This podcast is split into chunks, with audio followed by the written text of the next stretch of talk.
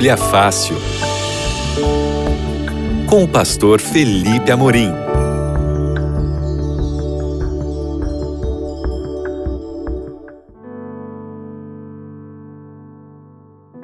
Olá, queridos amigos da Rádio Novo Tempo, que bom reencontrar vocês aqui no seu Bíblia Fácil. Eu sou o pastor Felipe Amorim e nós estamos hoje num momento muito especial da nossa temporada sobre as três mensagens angélicas. Hoje é o último tema desta temporada. Nós vamos falar sobre a última frase das três mensagens angélicas que falam sobre os mandamentos de Deus e a fé em Jesus. Eu espero que você tenha acompanhado essa temporada sobre as três mensagens angélicas, mas se por acaso você perdeu os episódios anteriores, né, os 14 episódios anteriores, é só você ir lá na, na no endereço novotempo.com barra rádio e você poderá é, ter acesso a todos os áudios dos programas anteriores. Você pode baixar os áudios, inclusive, compartilhar com quem você quiser.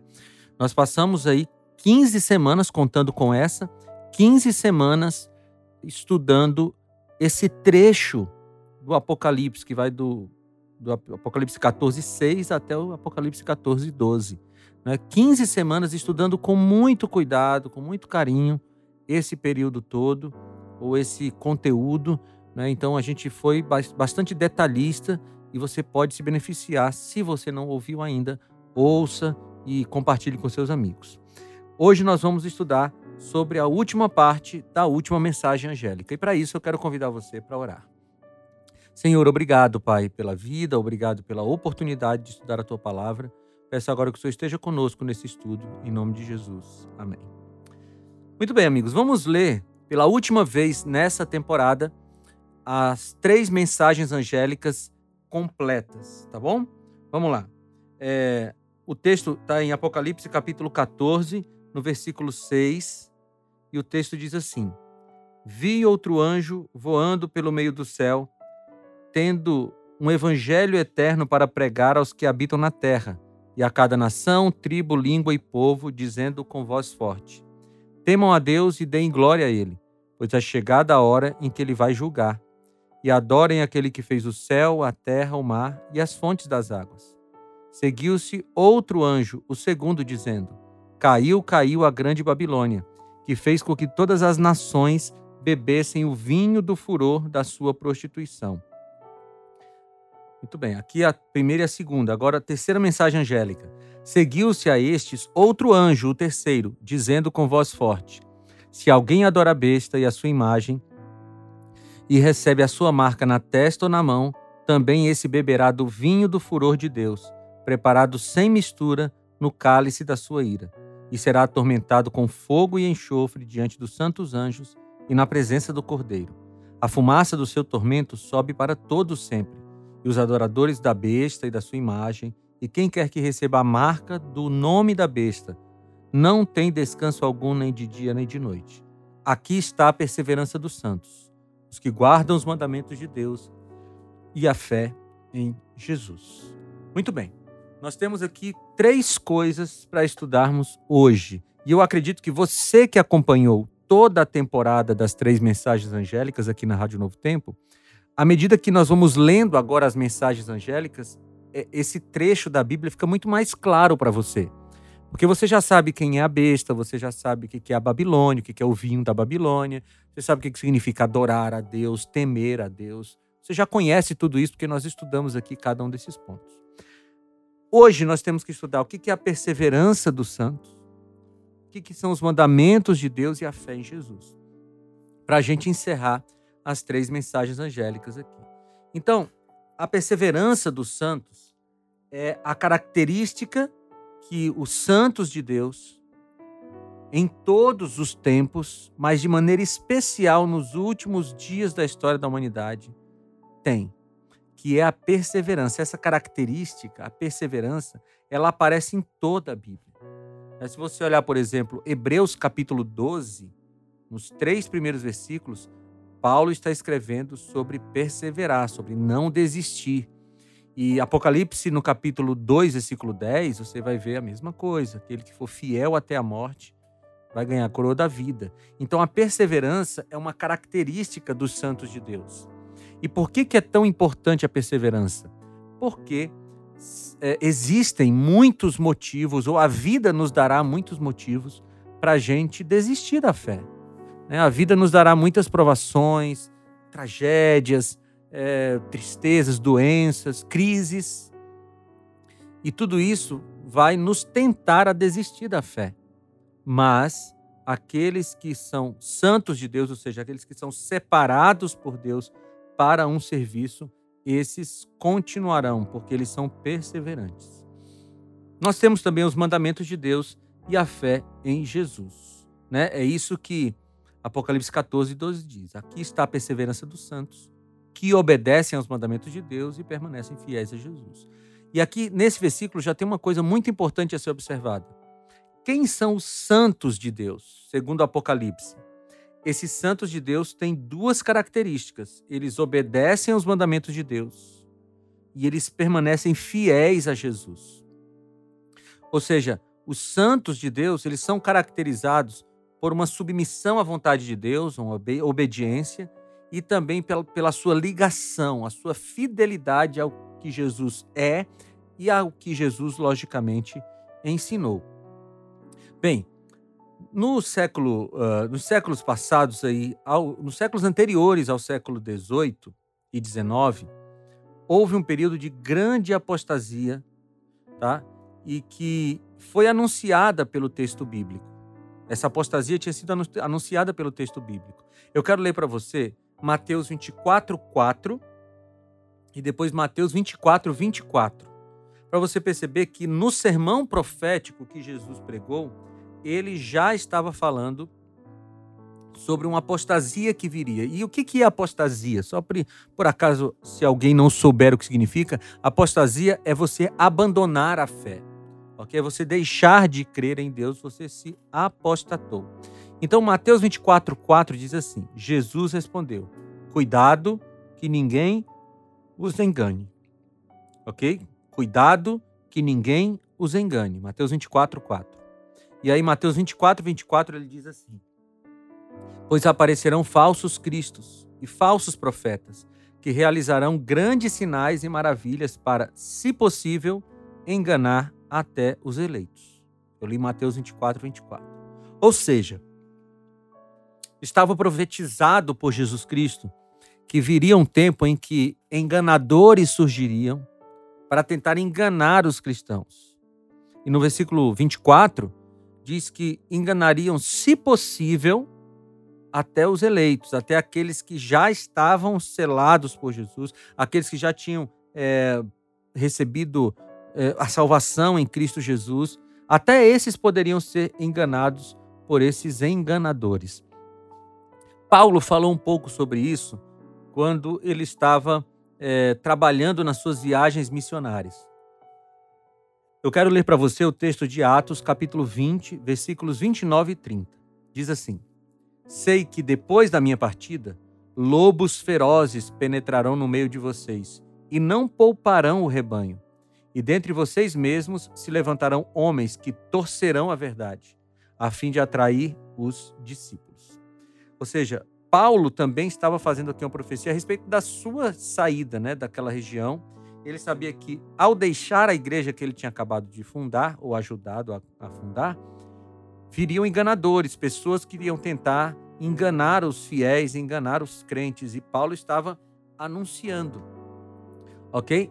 Paulo anuncia o quando da apostasia em relação à volta de Jesus. Quando é que essa apostasia aconteceria em relação à volta de Jesus? 2 Tessalonicenses capítulo 2, versículos 3 e 4, diz assim: Não deixem que ninguém os engane de modo algum. Antes, antes daquele dia, aquele dia aqui é uma expressão para a volta de Jesus. Antes daquele dia virá a apostasia, e então será revelado o homem do pecado, o filho da perdição. Este se opõe e se exalta acima de tudo o que se chama Deus ou é objeto de adoração a ponto de se assentar no santuário de Deus, proclamando que ele mesmo é Deus. Então, a, a marcação de tempo que Paulo faz aqui nesse texto é antes daquele dia.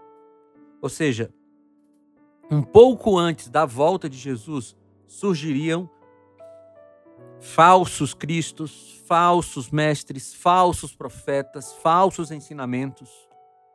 E se você parar para pensar no tempo em que nós vivemos, nós estamos vivendo exatamente nesse tempo, onde diversas pessoas se levantam com a Bíblia na mão, eh, prometendo falar a verdade, mas na verdade se aproveitam da bondade dos outros, da, da, da caridade dos outros e às vezes até cometem crimes em nome de Deus. Infelizmente isso existe.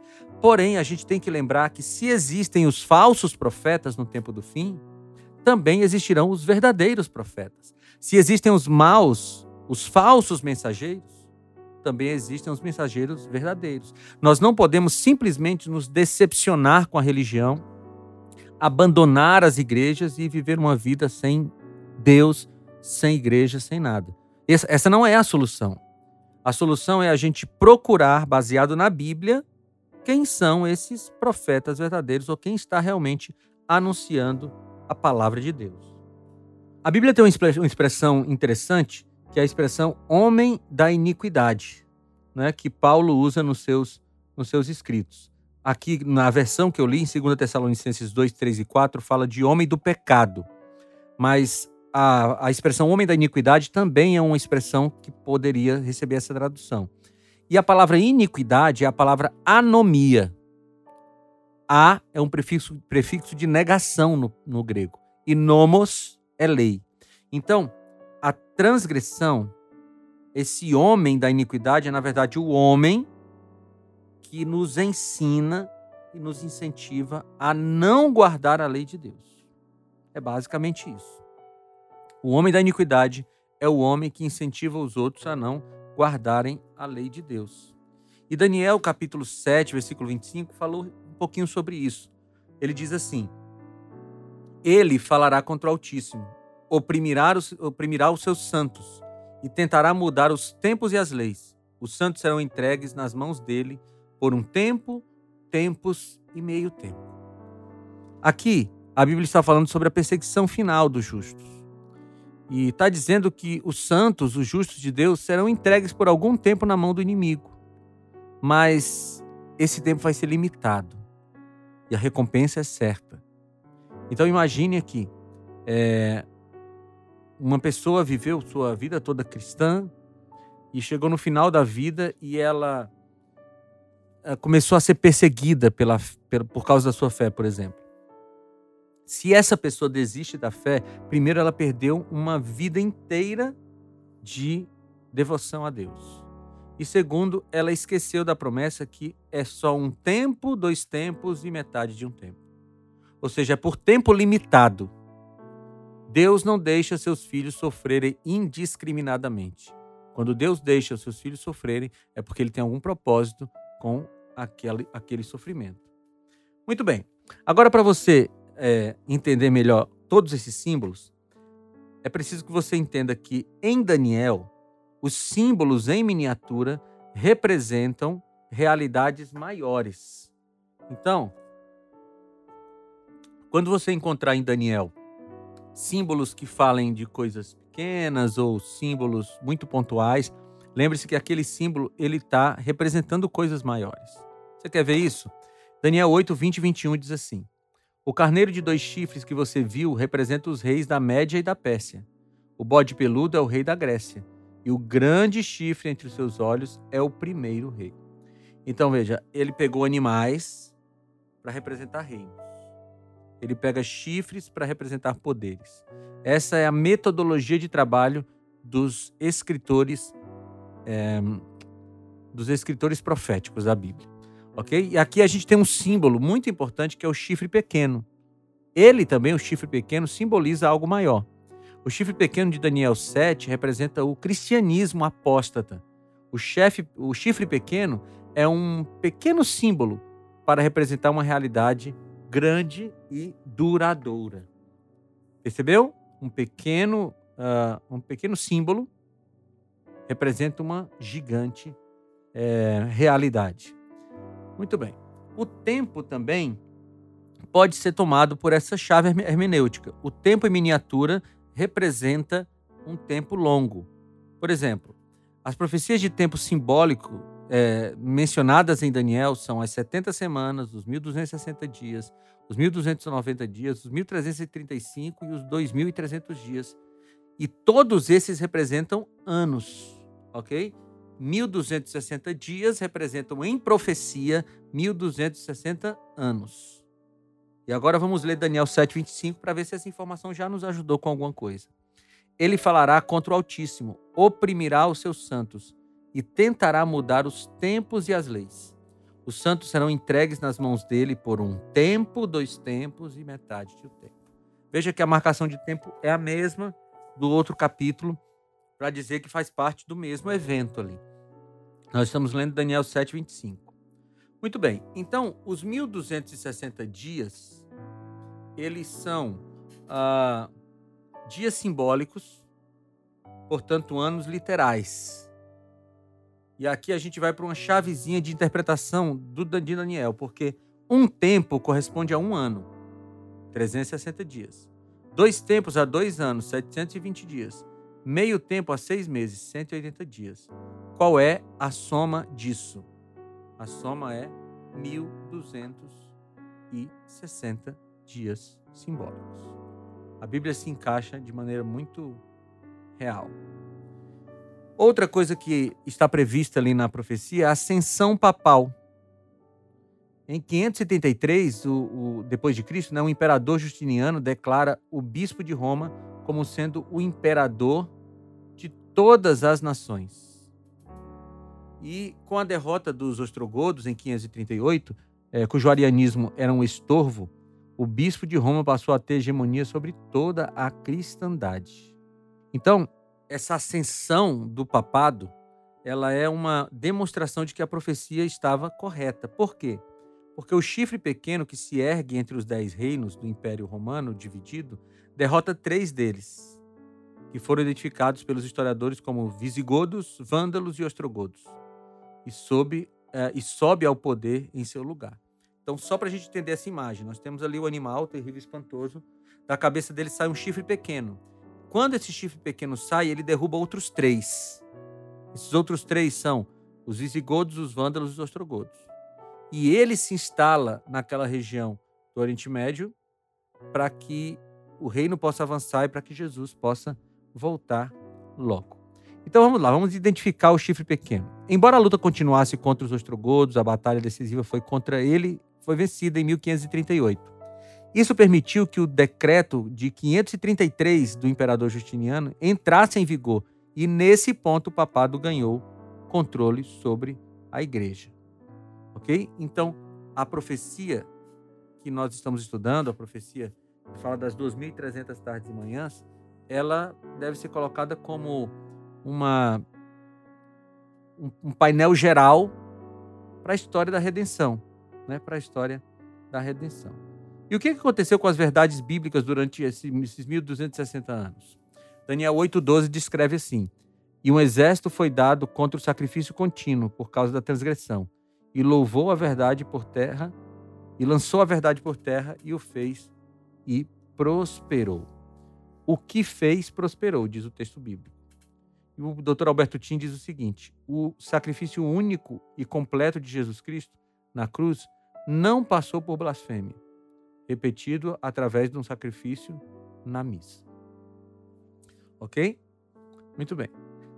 Outra coisa para a gente pensar: a intercessão única e exclusiva de Cristo no santuário celestial foi substituída pela mediação espúria dos santos mortos e do clero é, católico. Os mandamentos do Decálogo, guardado na Arca da Aliança, em Êxodo 23 a 17, foram modificados para dar margem à mediação dos santos e à veneração das imagens. E a guarda do sábado, do quarto mandamento, foi substituída pela observância pagã do domingo. Ok? Então, esses são só dados históricos para que você possa se familiarizar com essa linguagem apocalíptica, mas tem muito, muita coisa a ser estudada aqui. Bem, o texto também dizia que o, os inimigos de Deus tentariam mudar as leis e, a, e as épocas. Em Malaquias 3,6 e Hebreus 13,8 diz assim: A palavra tentativa significa que, embora fosse, embora implementada para a legislação da igreja, da perspectiva de Deus, é impossível mudar a lei de Deus porque ela é tão imutável quanto ele é. Você entendeu? A lei não pode ser mudada, porque senão teria que mudar o caráter do próprio Deus. Mas existem várias tentativas de mudar a lei. Por exemplo, em Êxodo 28 a 11, a única lei que trata do tempo é o sábado do sétimo dia. Êxodo 28 a 11. É, o único período de tempo plural é o sábado semanal do sétimo dia. Portanto, portanto, Daniel 7:25 deve referir-se à mudança do sábado para o domingo. Ainda trabalhando a identificação do chifre pequeno, esse poder deveria perseguir os santos por 1260 anos, em uma guerra contra Deus, e a Igreja Romana é a única que se estende por esse vasto período de tempo. Isso foi cumprindo as suas perseguições aos hereges através das cruzadas e inquisições. Existem algumas verdades preciosas que ainda precisam ser redescobertas, que precisavam ser redescobertas, né? Hoje já já o foram, que é a perpetuidade da lei de Deus, a vigência do sábado do sétimo dia, a imortalidade da alma e o juízo pré-advento. Essas quatro, é,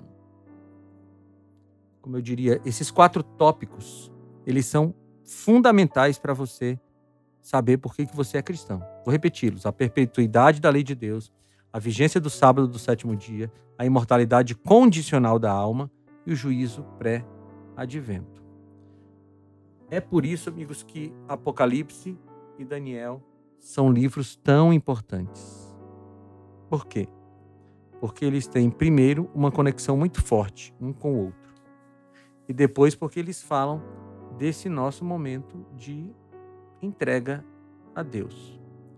Veja, se concentram no trono de Deus no céu. Eu estou falando sobre o quê?